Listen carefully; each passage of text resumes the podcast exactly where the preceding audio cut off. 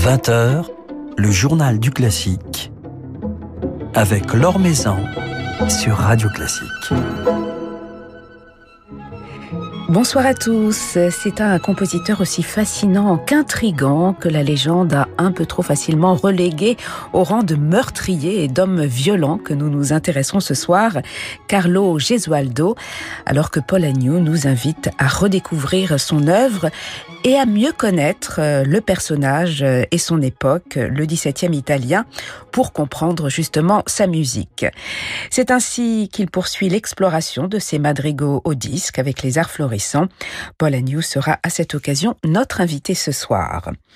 Le temps de notre petit tour d'horizon de l'actualité musicale.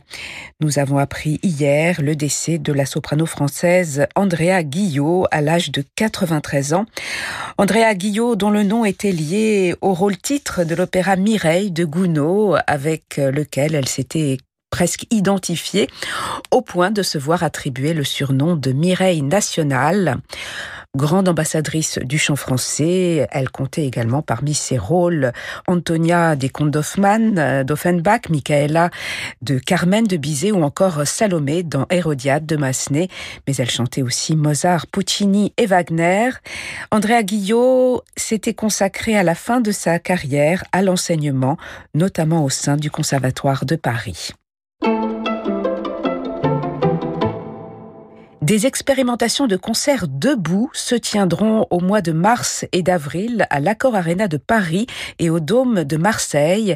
C'est ce que vient d'annoncer Roselyne Bachelot, c'était hier soir sur LCI. Sous réserve d'une situation sanitaire catastrophique et si les protocoles sont validés, ces deux concerts tests pourront réunir un millier de personnes assises, mais avec la possibilité de se lever. Toutes les personnes seront testées, cependant les cas positifs ne seront pas filtrés parce qu'il faut se mettre en situation où il y aura un brassage, a précisé la ministre de la Culture. Philippe Gau vous en dit plus dans son article publié sur le site de Radio Classique. François Hollande a décidé de reverser les droits d'auteur de son livre Leur République à l'Orchestre symphonique Divertimento. Cet orchestre fondé par Zaya Ziwani est basé à Stein et projette de se développer sur l'ensemble du territoire national. Divertimento œuvre pour la démocratisation culturelle et l'accès de tous à la musique classique, faire résonner Bach ou Mozart dans des maisons de quartier de Stein, à la Philharmonie, à l'Opéra de Paris, aussi bien qu'à Vaux-en-Velin ou dans la banlieue du Mans.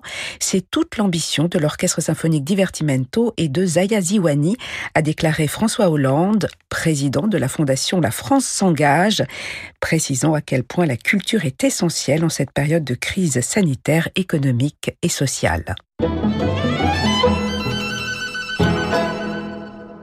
Une erreur de transcription sur la partition de Casse-Noisette de Tchaïkovski a été découverte par John Stubbs, un violoniste américain. Un passage joué par une flûte et un piccolo depuis 130 ans devrait en fait être interprété par deux flûtes. Il s'agit de la célèbre danse chinoise.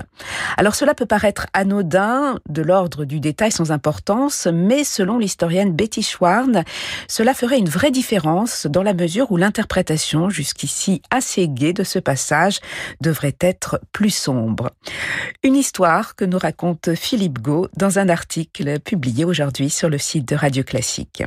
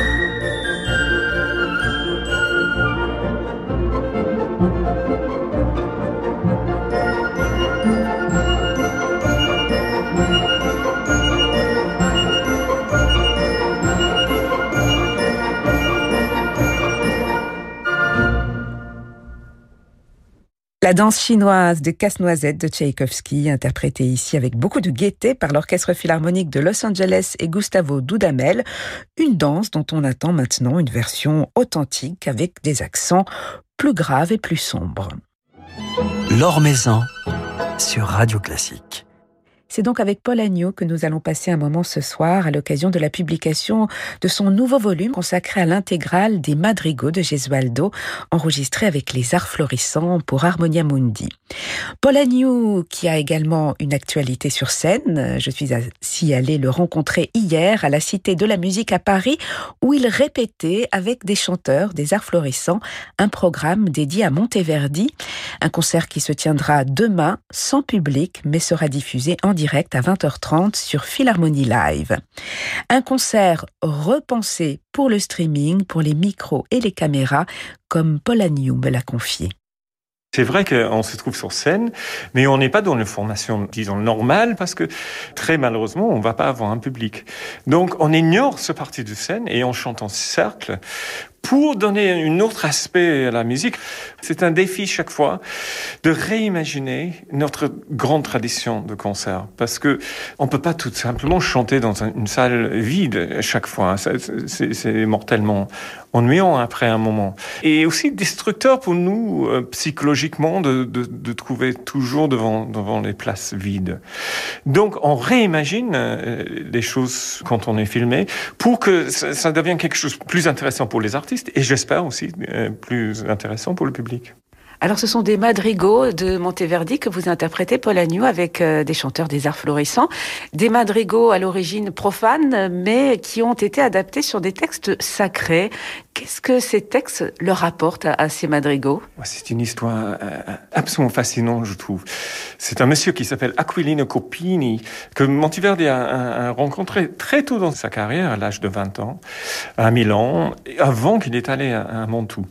Et puis, voilà, ils ont gardé un, un contact. Et, euh, c'était un commande de Federico euh, Borromeo, qui était l'évêque de, de Milan à l'époque, que Copini soit en contact avec Monteverdi pour transformer ses madrigaux en motets.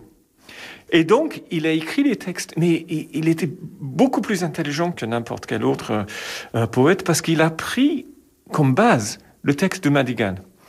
Et donc, quand ça parle de, la lumière, de la lumière du jour dans, le Madigal, lui, il parle de la lumière du ciel. Et donc, c'est toujours extrêmement proche au texte de Madigan. Et ça veut dire que ça marche magnifiquement bien avec la musique. Et ça donne l'impression que la musique est écrite pour ces textes-là. On a fait euh, un spectacle d'un tout petit peu de cette musique il y a deux, trois années, et un prêtre était là. Il m'a dit après, mais Paul, c'est impossible, c'est impossible que, la musique n'était pas écrite spécifiquement pour, pour ces textes-là, parce que ça exprime exactement les émotions de ces, ces textes. Et donc c'est un exercice où il faut réimaginer une musique que nous, comme on a tout, tout enregistré, on connaît déjà très bien. Mais dans cette réimagination, ça veut dire réinterpréter, utiliser les autres couleurs, euh, utiliser plus de chanteurs, parce que c'est de la musique chorale, ce n'est pas la musique de chambre particulièrement. Et, et cette réimagination rend la musique encore plus fascinante.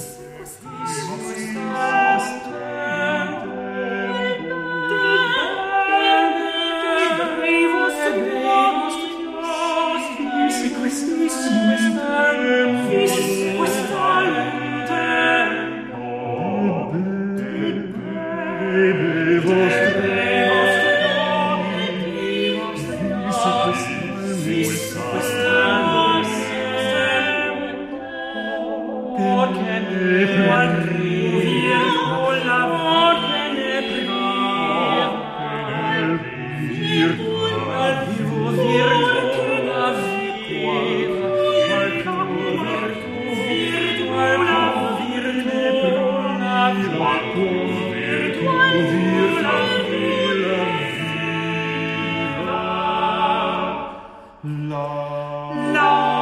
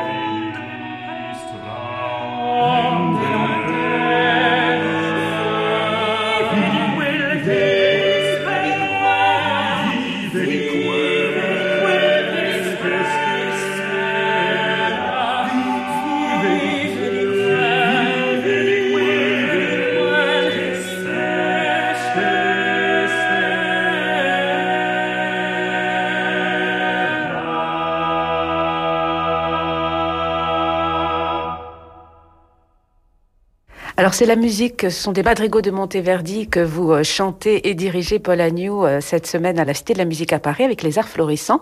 Et ce sont des madrigaux de Gesualdo que vous venez euh, d'enregistrer. Vous poursuivez votre cycle consacré aux, madrigaux de Gesualdo. Vous en êtes arrivé au troisième et quatrième livre. Gesualdo, contemporain de Monteverdi.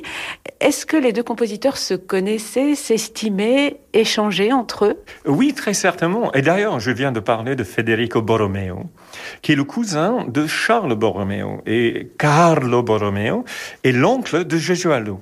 Et donc, ces deux évêques qui étaient à Milan sont étroitement liés avec Monteverdi et aussi avec Gesualdo. Et oui, Gesualdo est, un des compositeurs qui, qui est dans la liste des, compositeurs que Monteverdi considère les spécialistes de deuxième pratique, ça veut dire la musique extrêmement expressive de texte. S'il se connaît personnellement, ça, j'ai quelques doutes parce que euh, Gesualdo est un noble et Monteverdi est un simple musicien simple musicien de génie, bien sûr, mais quand même, il n'a pas cette noblesse. Et donc, ils vont pas se, se rencontrer dans les mêmes, les mêmes endroits. Sauf que Gesualdo était obsédé par la musique. Et donc, on sait, par exemple, qu'il connaissait très bien euh, Luzzaschi, qui était le, le compositeur qu'on trouve à, à Ferrare, où euh, Gesualdo se mariait pour la deuxième fois et, où il passait beaucoup de temps. Et donc, comme les cours de Ferrare et de Montou étaient extrêmement liés, se mariaient entre eux, etc., et donc la musique passait entre eux, c'est bien possible que Monteverdi a, a rencontré euh, Gesualdo. Mais c'était pas une rencontre amicale, ça sera autre chose parce que Gesualdo était très hautain. Alors justement, Gesualdo, on a déjà eu l'occasion de l'évoquer avec vous, Paul Agnew. C'était un personnage assez spécial. Il a assassiné sa première femme et vous écrivez d'ailleurs dans la préface de votre enregistrement à quel point il est important de connaître l'homme pour comprendre euh, sa musique. De quelle façon euh, l'homme, l'homme qu'il était, euh, transparaît-il dans cette musique? Assez tourmenté peut-être tout de même c'est ça la, la, grande question, parce qu'il faut connaître l'homme, mais aussi il faut connaître son temps. Parce que le, moralité que nous on sent quand on entend qu'il qu a tué sa femme et son amant, c'est un acte de, de très grande violence et on est dégoûté par ça. Mais à l'époque, il n'a pas eu beaucoup de choix. Sa, femme était en train d'avoir une relation avec un autre noble. En Italie, c'est toujours le plus grande insulte de dire que ta femme te, te trompe avec quelqu'un d'autre. Il y a même un geste en italien qui parle de ça, avec les deux cornes. Et donc, lui, il est obligé de faire quelque chose. C'est terrible à penser maintenant, mais il y a eu un procès. Mais à la fin, le juge dit, oui, mais quoi faire autrement? Et donc, il n'était jamais puni. Là, il faut, après, un peu oublier ça, parce que c'est quatre ans avant qu'il publie son premier livre de Madigo. Quand il arrive à Ferrare, il est accompagné par un monsieur qui s'appelle Fontinelli, et Fontinelli est un, un peu un espion pour, pour le cours de, de Ferrare, et il écrit beaucoup de lettres. Et dans les lettres, il décrit l'homme. Et il, il parle jamais, jamais de cette affaire de, son premier mariage. Mais il parle de l'homme qui est euh, assez agréable, mais, très insistant, qu'il a la musique tout le temps. Et même, il, se trouve sur le voyage que, qu'il trouvait que, quatre chanteurs. Et donc, Fontenelle dit, hein, c'est dommage, on peut pas vraiment faire la musique. Et Gesualdo dit, non, non, moi je chante moi-même. Et pour les autres nobles, Fontenelle était un noble, et comment c'est possible de se baisser au niveau de musicien? Mais Gesualdo adorait faire la musique. Et donc, euh, il chantait sa propre musique avec, euh, avec les autres chanteurs. Et ça, c'est une, une vision de quelqu'un qui n'est pas tourmenté, mais qui profite pleinement de la musique et de l'opportunité que Ferrara va présenter.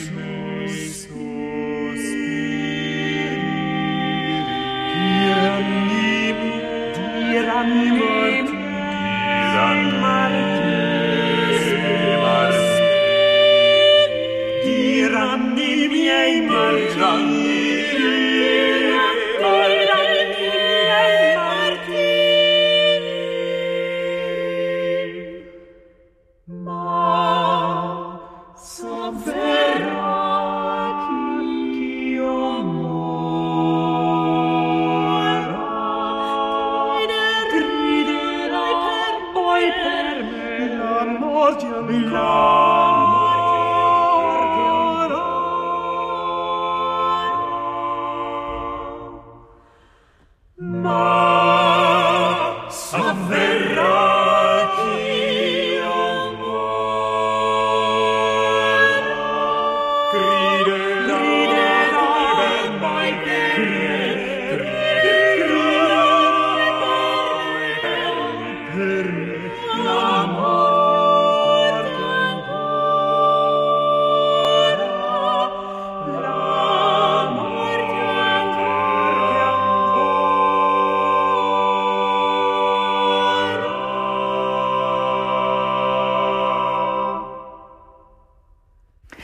Ces madrigaux que vous avez chantés et enregistrés, Paul Agnew, avec les arts florissants de Gesualdo, extraits des ces madrigaux des troisième et quatrième livres, ont donc été composés à, Ferrare, qui était une ville très importante sur le plan musical en Italie. On imagine toute l'émulation euh, que Gesualdo a pu ressentir auprès des grands artistes de Ferrare. Comment son, son écriture évolue-t-elle euh, à ce moment-là? C'est très évident parce que au, début, on a trouvé, nous-mêmes, les, chanteurs, que les premiers livres étaient difficiles. J'espère qu'on n'a pas donné l'impression que c'est difficile, mais l'écriture en soi, les, parties intermédiaires, sont pas très bien écrites. Parce que il faut imaginer que Gesualdo n'est pas un élève comme les autres élèves. Comme Monteverdi a appris la musique, et il a eu un maître. Et le maître était strict avec lui. Mais quoi faire avec Gesualdo, qui est le maître de tout, il est le prince de Venosa. je crois pas qu'il a eu le même éducation que, que, des autres compositeurs. Mais quand il arrive à, faire un, il voit surtout le Tsaski, mais des autres aussi, et il voit exactement comme eux ils travaillent, et son écriture est largement plus professionnelle. Et aussi, il écrit pour un ensemble qui est le meilleur ensemble de l'Italie à l'époque. Il y a aussi ce phénomène de, des dames qui chantaient. Et leur virtuosité a bien sûr influencé euh, sa, sa façon de composer. Et je crois qu'il a accepté ce mariage, pas parce qu'il s'intéressait avec Isabelle Adeste, mais parce que la musique était là. Et donc il pourrait vivre dans le cours avec les musiciens de Ferrat. Quels sont les, textes, à quel poète a-t-il fait appel euh, Gesualdo et quels sont les, les sujets, les thématiques abordées par euh, ces madrigaux? Bon, Ça, c'est la grande question qui est très difficile parce que les textes sont pour la plupart anonymes. Il connaissait assez bien le TAS. Il a mis en musique certains textes de TAS, mais sinon, quasiment tous les autres textes sont anonymes. Je crois parce que Gesualdo voulait absolument ce, ce chiaroscuro, ces contrastes constamment. Donc c'est entre l'amour et la haine, entre, la lumière et le sombre. C'est sur ces contrastes-là qu'il a construit sa musique. Et donc les textes plus lyriques offraient pas les mêmes opportunités musicales. Et donc c'est possible qu'il commandait les textes avec les sujets très particuliers. L'amour torturé, la façon d'être euh, dessus, dessus par l'amour, pour que lui puisse euh, composer sa musique le plus passionnée, le plus dissonant surtout. Parce que les dissonances, c'est plusieurs dissonances par mesure avec avec Gesualdo. C'est une complexité d'écriture euh, tout à fait autre que, beaucoup d'autres compositeurs. C'est une musique euh, fascinante qu'on redécouvre grâce à vous, euh, Paul et Agnew, à travers cet enregistrement. On vous retrouvera donc mercredi soir à la Cité de la Musique pour ce programme Monteverdi que vous donnerez ensuite à Madrid le 23 février avec du public, une chance extraordinaire. Et ensuite, arrivez-vous à vous projeter sur, les projets à venir pour les arts florissants, le festival de printemps en Vendée euh, par exemple, vous, vous hésitez entre euh, le streaming et une éventuelle euh, possibilité en public. Enfin, vous hésitez, ce n'est pas vous qui choisissez. Hein. Non, et je croise mes doigts, mais mes doigts sont croisés depuis très très longtemps maintenant, et donc ça devient assez inconfortable. On a déjà annulé le, le, festival de printemps l'année dernière, donc on va faire le festival qu'on devait faire l'année dernière. Et donc c'est concentré sur Vivaldi. Il y a une messe, euh, un grand messe que j'ai reconstruit un tout petit peu moi-même.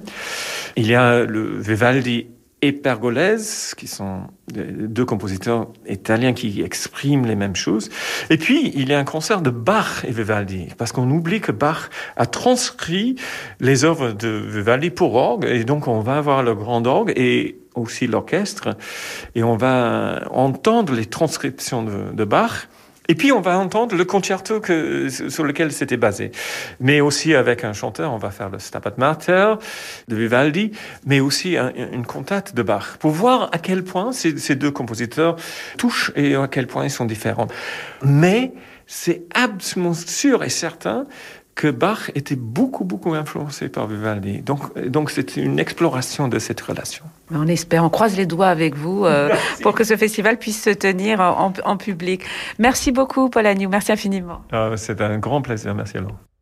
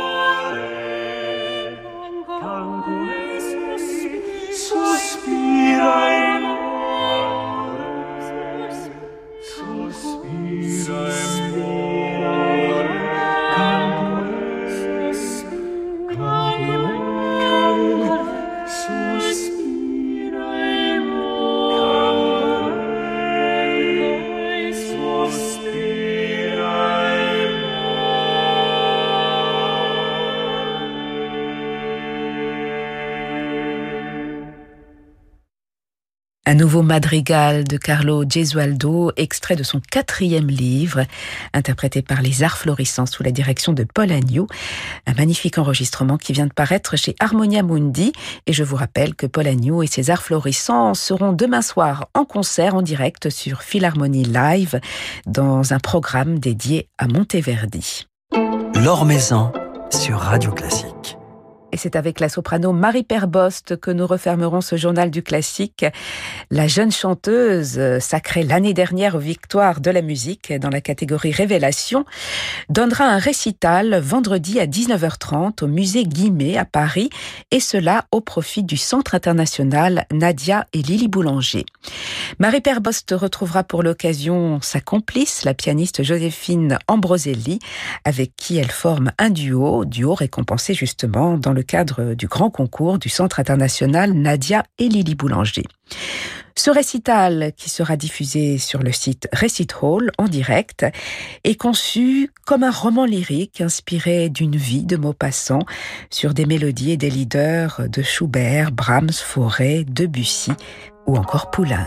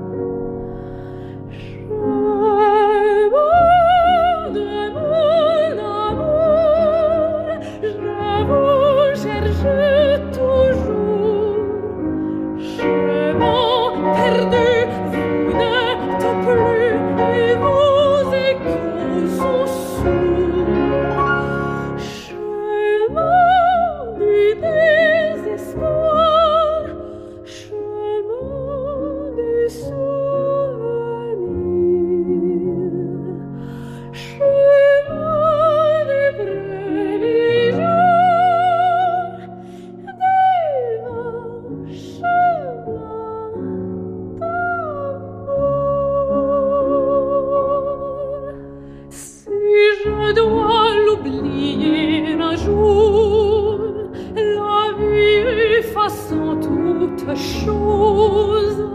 Je veux dans mon cœur un souvenir.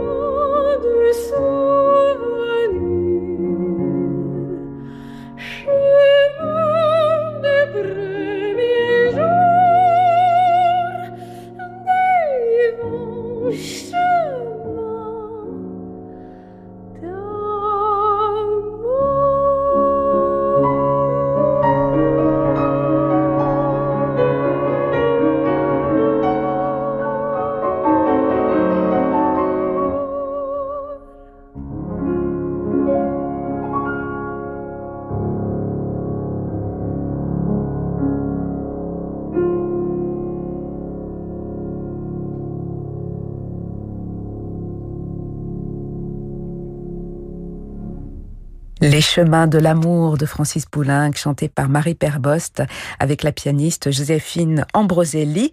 Elles seront toutes les deux en récital vendredi à 19h30 au musée Guimet et en direct sur le site Recit Hall. Voilà, c'est la fin de ce journal du classique. Merci à Bertrand Dorini pour sa réalisation. Deux invités demain soir dans le journal du classique. Le ténor Jonas Kaufmann qui se confiera sur la situation si fragile de la vie musicale et François Bou, le directeur général de l'Orchestre national de Lille, qui nous parlera de cet Audito 2.0 avec lequel l'orchestre poursuit sa saison. Mais tout de suite, je vous laisse, comme tous les soirs, en compagnie de Francis Drezel. Très belle soirée à l'écoute de Radio Classique.